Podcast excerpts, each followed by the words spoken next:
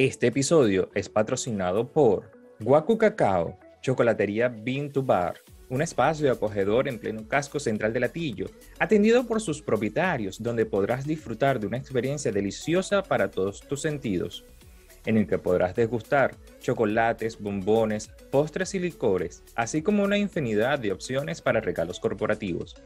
Ven y disfruta de nuestras catas guiadas de chocolate con vino, ron o cerveza, acompañados de lectura, música y poesía. Guacu Cacao, más que una chocolatería, una experiencia.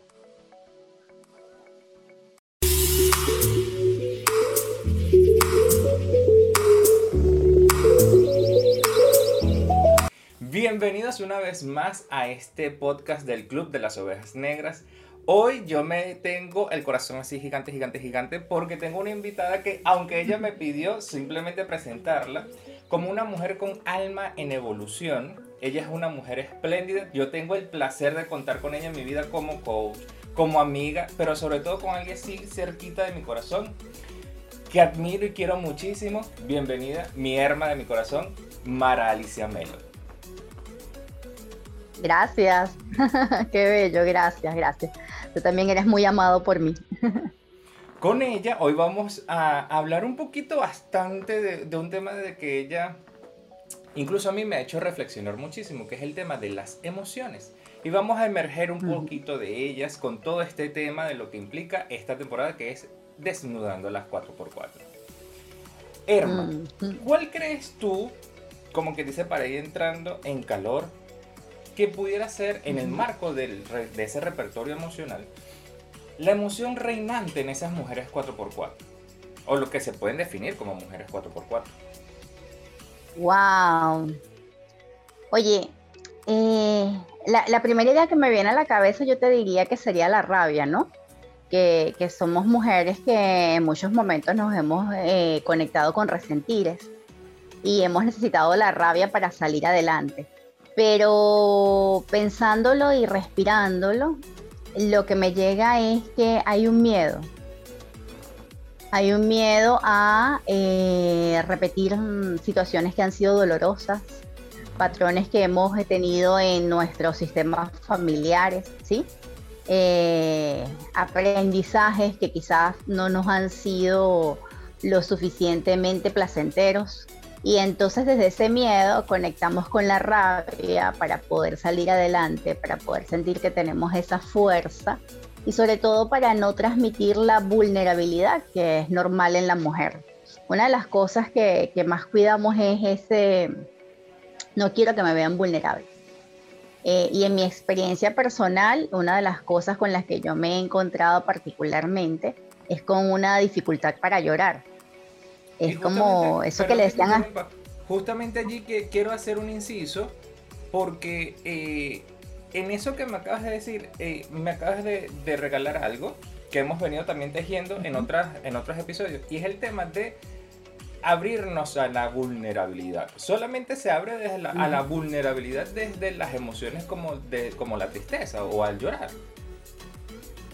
Eh, no necesariamente. Eh, te hables a la vulnerabilidad cuando eres capaz de mostrarte sin máscaras, eh, ¿sabes? Sin, sin armaduras, sin un traje protector, sin sentirte que eres la que puedes con todo. y ahí puede haber una gama de emociones muy amplia.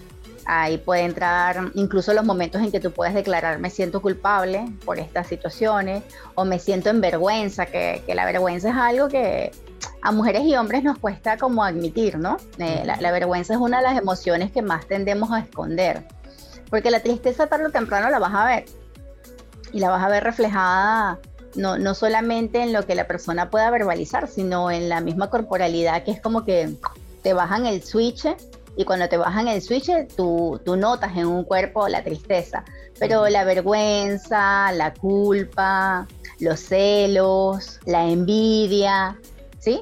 Este, son otras emociones que también están allí, que hacen parte de esa gran gama y que tendemos a ocultarlas, ¿no? A, a como que mm, es mejor que la gente no se entere que estoy sintiendo esto porque la gente puede pensar de mí A o B, ¿sí? Y entonces tratamos siempre de mantener como esa postura de, no, aquí estoy bien, este, aquí estoy fuerte, aquí estoy sólida, yo puedo con todo, yo salgo adelante. Y para eh, tener esa fuerza todo el tiempo, ese cortisol arriba, ¿sí?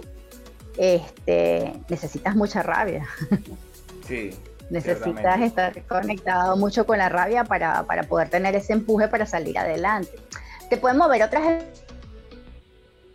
te puede mover la alegría, te puede mover la fuerza del amor, eh, te puede mover la esperanza, pero son como pasos evolutivos, que cuando vas siendo más consciente es que vas conectando como hoy me está moviendo la fuerza del amor, pero ya no es el amor hacia el otro, sino el amor hacia mí misma. Y cuando me amo, entonces me doy cuenta que estar parada en esos espacios donde estoy todo el tiempo enganchada con mostrar lo que no soy, ahí no me estoy dando, ahí me estoy maltratando, ahí me estoy lesionando. Entonces, el amor viene de adentro hacia afuera. Ok. Y ahí es cuando empiezas a darte cuenta si estoy conectando con la fuerza del amor. Es así como yo lo veo. Herma, y con, y con eso tan bonito que nos regalas, y retomo eh, de donde te, te, te interrumpí hace un ratico, ahí es donde logras conectar nuevamente con esa capacidad de ayudar que decías que no eras capaz antes. Sí, este, tú sabes que me, recuerdas algo que para mí siempre fue muy significativo, porque mm, eh, eh, yo aprendí a crecer como con una coraza emocional, ¿no? Como con un blockout de mis emociones eh, porque tenía que ser la resistente, la fuerte, la, que estaba ahí, el bastión, ¿sí? Pero yo no podía ver una película de animales donde se muriera un perro, se muriera un caballo, ¿sabes? Se muriera una matica, porque yo, ay, no puede ser, se murió el perrito, se murió el caballo. Y eso eran este, los momentos en los que yo me conectaba con el llanto. Entonces, siento que eh, cuando si te permites conectar con la ternura, te permites conectar con el amor, te permites conectar con la admiración, con la contemplación, y no solamente con la tristeza, el llanto también puede surgir. Eh, yo he sido capaz de llorar contemplando la caída del agua, eh, contemplando un cielo azul despejado, ¿sí? contemplando un brote de una planta eh, que, tú dices, wow, ¿cómo, ¿cómo, en este territorio tan extenso una plantita tan chiquitica está surgiendo allí. Y entonces veo como su fortaleza. Y en esos momentos me he reconocido como más propensa a llorar naturalmente que cuando estoy triste. Ok. Y, y aquí se me ocurre una pregunta muy al estilo de nosotros. ¿Y en esas lágrimas en esas lágrimas que se han que has desahogado? Eh, yo creo que ha sido un, momento de reconexión, sí, con, la niña, con la, con la inocencia, con la ternura. Eh, yo siento que yo crecí muy acelerada, eh, que maduré como más rápido de lo que normalmente se madura. Eh, de hecho, mis amistades, yo tenía 17, 18 años, mis amistades tenían 30 y 40, yo tenía 20, tenían 40 y 50, y ahora que tengo, estoy en los 40, tienen 60 y 70 y 50, entonces era como que nunca era compatible mi rango de edad con la de, de mis amistades. Ahora está siendo un poco más equilibrada. Y, yo siento que es como, para mí era un reencuentro a esas etapas que las pasé muy aceleradamente. Esas etapas que, por querer mm, vivir más rápido y alcanzar más rápido ese grado de madurez que se necesitaba para afrontar ciertas cosas, me las bypassé. Okay. Entonces, cuando yo tengo perras, tú lo sabes. Sí. Eh, las perras son maravillosas, hermosas y, cariñosas. y consentidas.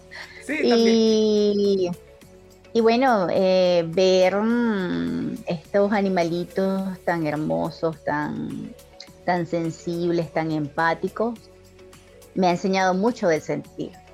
Eh, yo recuerdo en el año 2014 que estaba haciendo una de mis formaciones. Eh, para mí estaba esa, como esa dificultad de conectar con las emociones, Entonces yo no era capaz como de registrar mi gama emocional, más, más bien era como una analfabeta emocional y yo decía, no, estoy incómoda, ligeramente incómoda, muy incómoda, pero no era capaz de decir, estoy triste, estoy alegre, tengo rabia, tengo miedo. Y, bueno, llegó como un momento de una encrucijada donde ciertas cosas que yo quería alcanzar estaban en juego, porque al no poderme conectar emocionalmente no podía avanzar. Y eh, recuerdo que mm, leí, porque San Google lo tiene todo y, yo siempre he sido así como, tengo que descubrir la forma de hacerlo. Eh, planteaban el ejercicio de sostener la mirada y sostener la mirada para este, poder conectar emocionalmente sin necesidad de las palabras. Y yo decía, ¿con quién hacer este ejercicio? Dios mío, este, ¿a quién le planteo yo esto? ¿Qué situación? Y yo agarraba a mis perritas y me quedaba viéndola a los ojos a las perritas y, y me conecté tanto con ellas que, que siento que aprendí a entenderlas en un nivel y ellas a entenderme a mí en un nivel distinto. Y de ese momento, eh, no sé cómo explicarlo con palabras, pero algo cambió. Eh, el conectarme con un ser vivo, más allá de las palabras, me ayudó a reencontrar mi propia conexión conmigo, eh, con lo que yo estaba sintiendo. Y entonces como empecé a entender la importancia de mi cuerpo, de, de lo que mi cuerpo me decía, de lo que mi cuerpo me regalaba, de lo que yo iba experimentando, de cómo cambiaba mi respiración o cómo se aceleraban los latidos de mi corazón o cómo cambiaba mi temperatura ante ciertas circunstancias solamente con la conexión. Y eso que aprendí a hacer a través de esos ejercicios eh, con ellas y conmigo misma, después entonces lo podía ver en el otro veía cuando se ruborizaba, veía cuando temblaba, veía cuando, ¿sabes?, se movía los labios o apretaba la mandíbula o cuando hacía movimientos inesperados. Y eso me daba herramientas para conectarme y para traducir cosas que el otro no estaba diciendo en palabras, pero que las estaba mostrando a través de su cuerpo. Entonces para mí fue un, un gran aprendizaje porque me di cuenta que para volver a la emoción tengo que callar la mente. Y, y, aparte de eso, Erma, eh, hay algo, un regalo muy bonito que dices aquí, que es cuando vas, esa, esa coraza de la que hablas, la vas como que dice, eh, desmontando, te vuelves más conectada, no solamente contigo, sino con el, con el otro. Y en ese momento de conexión contigo, te pregunto, ¿cuáles han sido los regalos más maravillosos de esa conexión contigo? De permitirte... Eh, bajar esa coraza, de permitirte volver eh, a esa esencia, por decirlo así, más, eh, más tú, más, más vulnerable. Sí, eh, mira, lo, primero que me vino a la mente fue mi gran expresión de sorpresa cuando logré escuchar los latidos de mi corazón. Para mí era una cosa que no había manera. Yo decía, yo sé que tengo un corazón que está ahí, que está funcionando, pero no lo escucho. Por algo me muevo. Eh, bueno, sí. Eh, y además no es un secreto, esto es una cosa que, muchas personas conocen de mí, que yo tuve un infarto a los ocho años y entonces eh, mi cuerpo aprendió que sentir es peligroso. Que si yo sentía mis emociones con toda la profundidad con, las que con la que la emoción se presentaba, me podía morir. Eso, eso fue como el insight que quedó en mi mente. Entonces, yo era muy eso que llaman la cara de póker. ¿Cómo te sientes? Bien. ¿Cómo está? Bien. ¿Qué sabes hacer? Bien, sí. Y la gente así como, no te descifro, no entiendo qué sientes, este, tú no te ríes, no levantas una ceja. Fíjate que yo no tengo arrugas aquí en el cejo, yo no sé lo que es. sí, yo no sé lo Ese que es. Un positivo. Ese es el lado luminoso. Vamos a ver si le vemos un lado positivo a esa máscara. Bueno, fue esa. Sin arruga. Eh, para mí fue muy, muy interesante como wow, e, ese primer regalo de, aquí está mi corazón y lo estoy sintiendo y, está latiendo y se mueve nuevamente. Y entonces fue como volver ahí, volver a él y con mi corazón encontrar como mi voz más genuina, con eso como descubrir qué pasa conmigo cuando siento que. Eh, y darme cuenta de cómo yo vivía los procesos, porque muchas veces solapaba emociones. Con una tapaba la otra y con una tapaba la otra y, y yo misma me empastelaba porque no entendía qué es lo que estoy sintiendo. Recuerdo en, medio de ese proceso hubo un momento que estábamos en la época de los apagones, no sé si los recuerdas, sí. eran como mucho más comunes. Y una vez yo estaba atendiendo a una persona en Sabana Grande y hubo un apagón y yo seguía atendiendo a la persona eh, porque, bueno, había luz natural, pero cuando salgo, eh, resulta que no había electricidad, este, que no había metro, que no había transporte público. ¡Wow! Y me tocó caminar muchísimo, muchísimo, desde Sabana Grande hasta la California. Sí. Eh, que no sé cuántos kilómetros son, pero para mí eran como demasiadísimos y con unos zapatos que no eran los adecuados. Y entonces yo iba viendo a la medida que iba caminando cómo yo iba cambiando de emociones, ¿no? Mi primera emoción fue disposición de, ah, bueno, sí, es como una aventura, me voy a disfrutar esto y voy caminando. Cuando ya tenía rato caminando, oye, empezó a llegar como la rabia, así como, esto no está tan chévere. Este, me estoy cansando, estoy agotada, qué fastidio, porque está esta situación del apagón. Pero ya después, en la medida que avanzando y oscureciendo, yo me iba dando cuenta que lo que estoy sintiendo es miedo. De cuánto rato va a estar yo caminando y a qué hora voy a llegar y voy a poder yo llegar a mi casa. Y si no llego a mi casa, ¿qué voy a hacer yo? ¿Dónde me voy a quedar? Entonces yo veía cómo las emociones iban como bajando en niveles y yo iba conectando con ellas. Y hay un momento en que simplemente me detuve y las piernas no me daban para avanzar y sentía como ganas de llorar y de repente sentía como calor en todo el cuerpo y decía, cálmate porque te está dando un shock aquí emocional con todo esto. Y entonces volvía a esos latidos del corazón y volvía a esa respiración para serenarme, que es otra emoción. Entonces yo veía como en un rato de dos horas, pasé toda esa curva hasta que hablé y dije, mi misma, cálmate, mi misma, que tienes que avanzar. Mi misma con mi misma, por favor, contrólate. Sí, y me vino una frase que la tengo incluso pegada en mi peinadora y es como una frase ancla que, que siempre la recuerdo, que dice, mi vida tiene valor, mi vida tiene sentido y yo tengo la fuerza para vivirla. Qué bonito. Y la fuerza para vivirla implica sentir todo lo que sea necesario sentir y atravesarlo sin miedo. Porque a veces hay mucho miedo a sentir.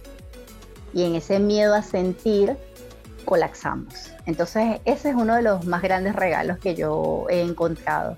Tener mm, la fuerza y el valor para vivir la vida sintiendo. Eh, y sintiendo lo que haya que sentir. Y es un regalo maravilloso que te da toda una ruta que, te ha llevado mucho, como dices, es una frase que adopté de ella, cabe destacar, de meterse y navegar sin flotis, pero meterse en la profundidad dentro de uno mismo. Y dentro de esa profundidad, Herma, hay una pregunta eh, que quiero hacerte. Y es, dentro de todo ese ámbito, eh, ¿cuál crees tú que han podido ser la sombra o la sombra que se ha construido dentro de esa mujer 4x4 que así como tú, en distintos momentos de la vida, se ha encontrado que tiene esa coraza que le, no le permite llorar, que no le permite a lo mejor eh, vivir un momento de placer a gusto y agradable, porque no solamente llorar, porque como bien dices tú es un tema de, de que a veces está muy asociado con la rabia, pero también existe ese otro repertorio de emociones que quedan como que congeladas dentro de ella. Luego de todo ese viaje profundo, ¿cuál crees tú que pudiese ser esa sombra? Uf, eh, bueno, eh, lo primero que, que, siento decir es que cada persona puede tener una sombra distinta, ¿no? Eh, que no necesariamente la, con las que yo haya podido conectar o con las que yo haya podido transitar o incluso este, esté todavía transitando, ¿sí? sean las que tienen todas las mujeres, porque cada quien tiene una diferente.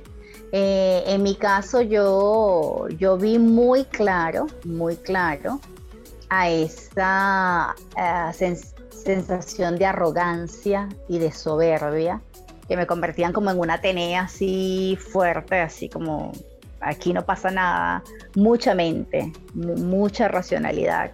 Y, y, de esa racionalidad, este, mucho voy a tomar la decisión de hacer lo que yo pueda hacer entonces, en mi caso, funcionaba soberbia y arrogancia. Y con el tiempo he descubierto que también eh, el autoengaño, ¿sí? Eh, el creerme que soy de una forma y darme cuenta que esa forma que yo creía que estaba haciendo es también una máscara.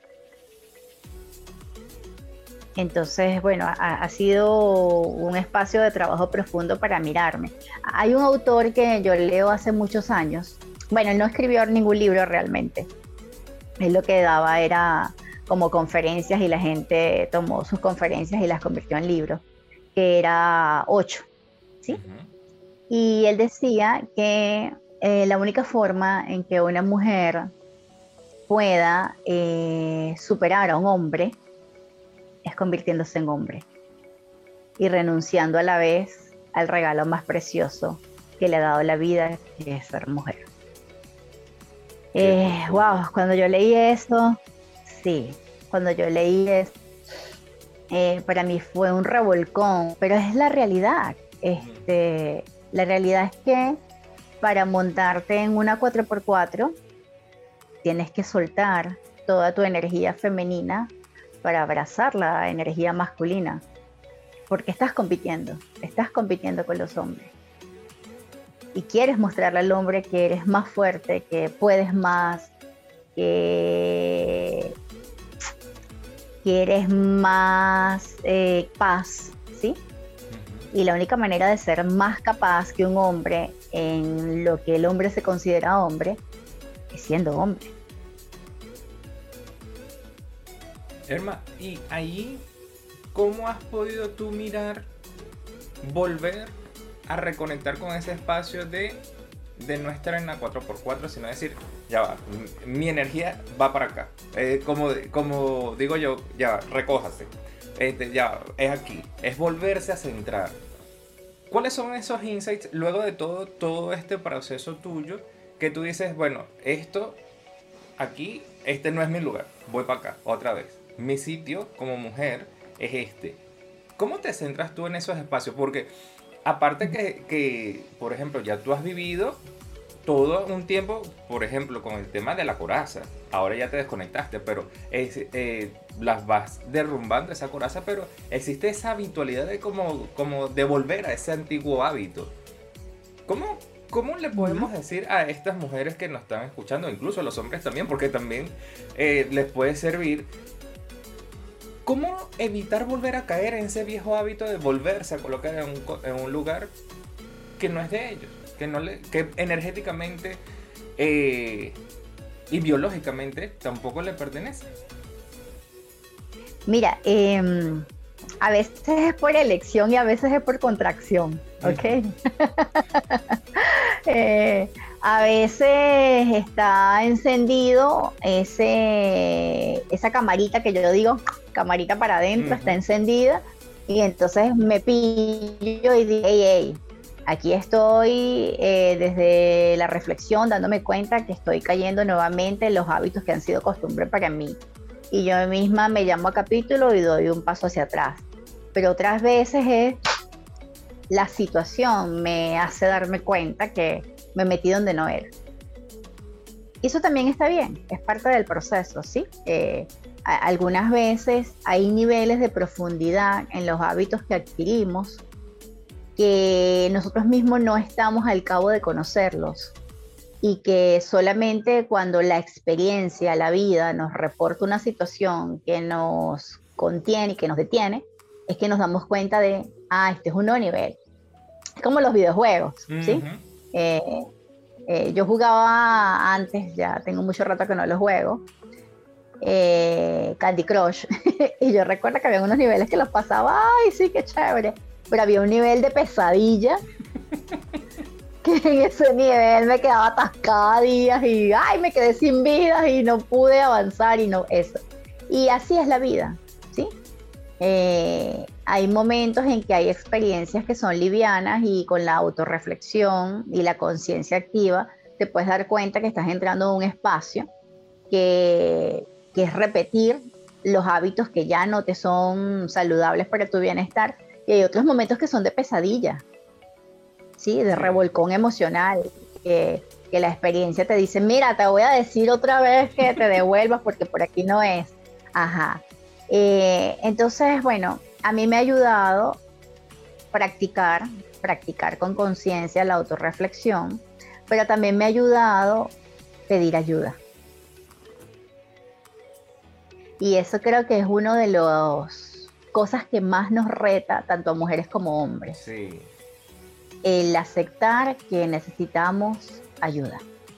Y bueno, y te la he pedido a ti y se la he pedido a mis maestros de vida y este y la he pedido a través de libros y la he pedido a través de la oración y he ido a psicoterapia este, y bueno siempre he estado como en el camino recordándome no todo lo puedo hacer sola hay cosas que yo no soy capaz de ver por mí misma.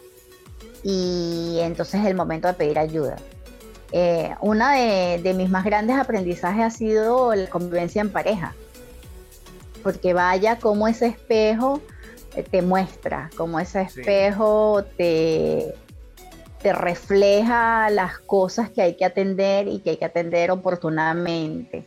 Y bueno, y en mi caso que convivo con mi Pepe Grillo, porque mi pareja es psicólogo y terapeuta, entonces como que, bueno, yo no vine, a mí me mandaron. Es correcto. Eh, y con él ha sido una experiencia muy interesante y muy bonita porque, bueno, ha sido un espejo que me ha mostrado mucho.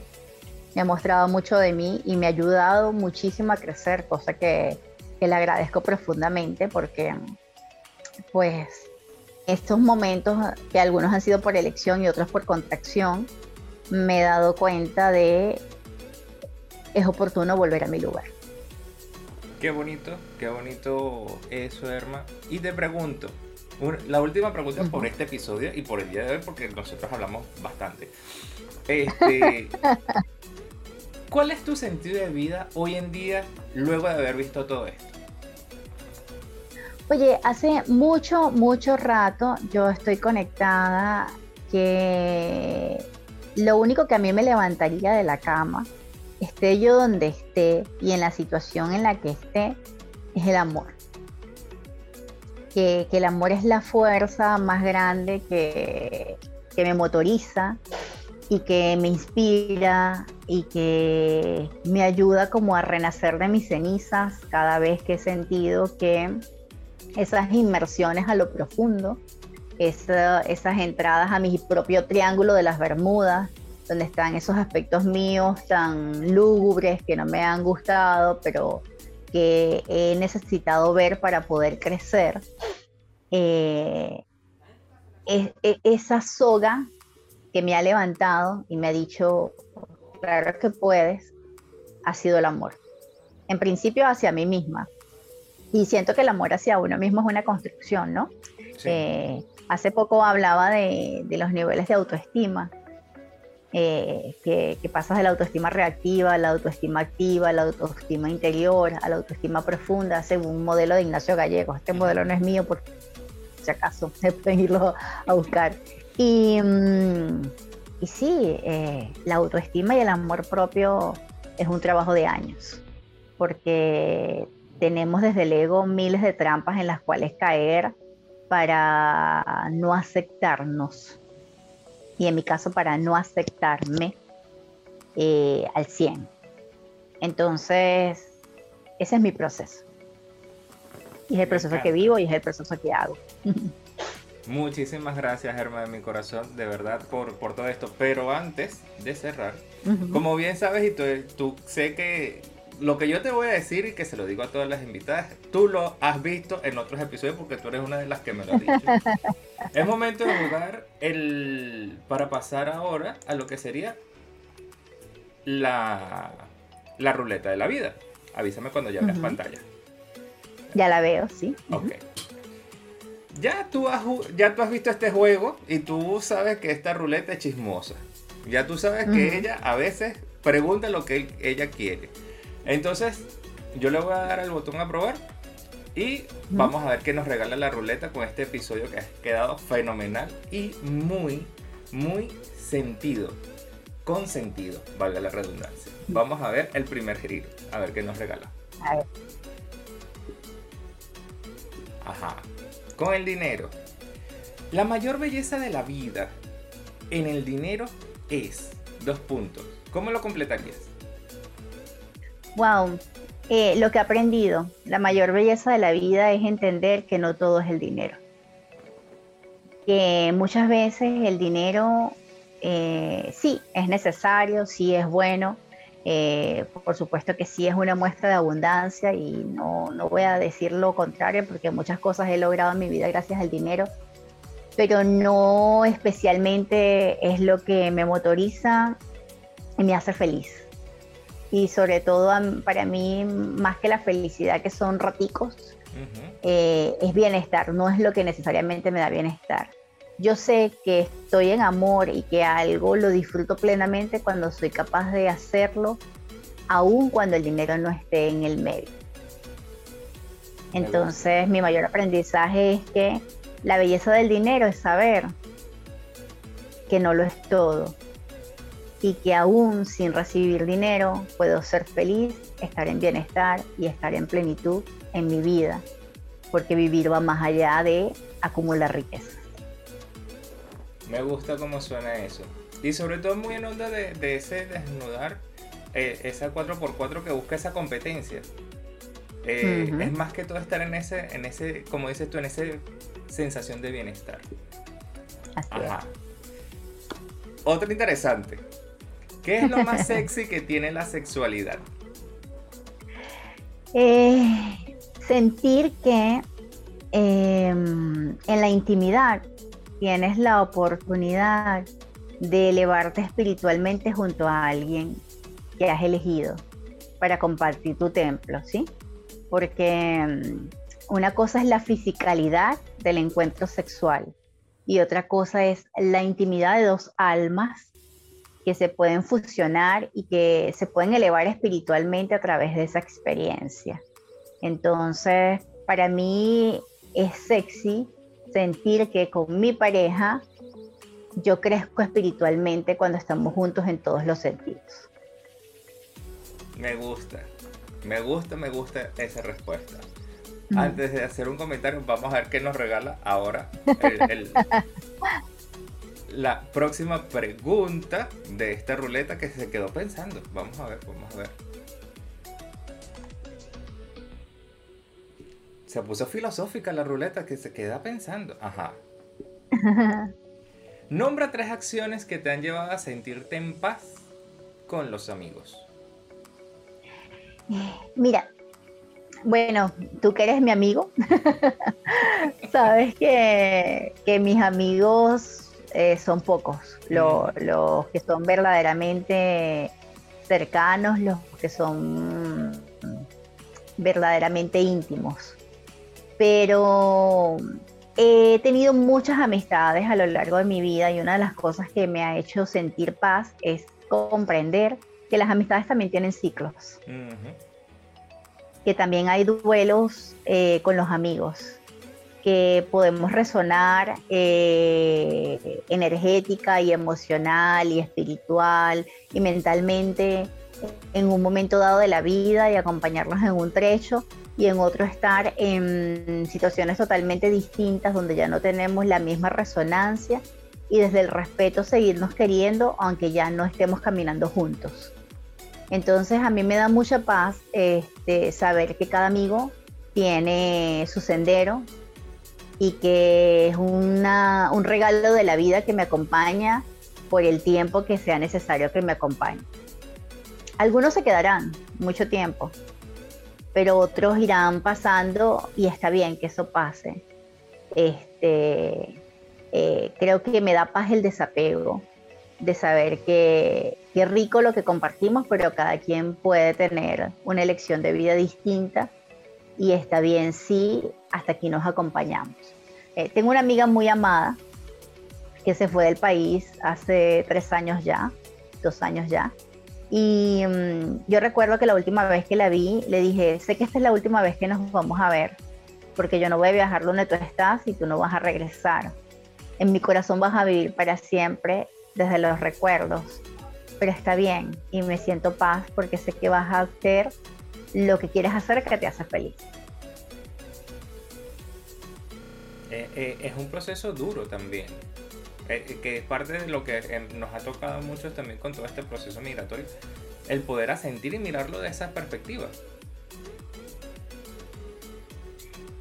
Cada alma tiene su proceso y cada alma sabe lo que busca. Este, entonces yo creo que la amistad es para agradecerla, para atesorar lo bonito que te da en el momento presente y para también comprender que los amigos no son una pertenencia. Ni mm. los amigos, ni, ni, los hijos, ni la pareja, ni los padres, ¿sí? ni los hermanos. Ninguna persona le pertenece a otra persona. Entonces, en el ámbito de la amistad, qué bonito es saber, tengo mucho que, que agradecer, tengo mucho que valorar, tengo mucho que recordar pero no desde la nostalgia y de la sensación de pérdida, sino desde la gratitud. Herma, de verdad, muchísimas gracias eh, mm. por este tiempo, por, por regalarnos esa sabiduría y esa alma noble y amorosa que eres. Eh, gracias. gracias. por permitir, aunque tú pensabas que te me ibas a escapar de este episodio, pero pues no. Porque ella se pensaba que se iba a escapar, pero pues no. Gracias, casi, gracias. Casi lo logro. Gracias por, por haber aceptado, por haber estado y por habernos regalado un poquito de ese ser maravilloso que eres en este episodio. Gracias a ti, desde el fondo de mi corazón. Gracias.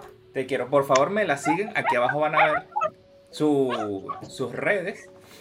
Y nos vemos el, la siguiente semana para recordar de que mientras sale el arco iris hay que aprender a danzar en la tormenta. Que tengan feliz día. Gracias.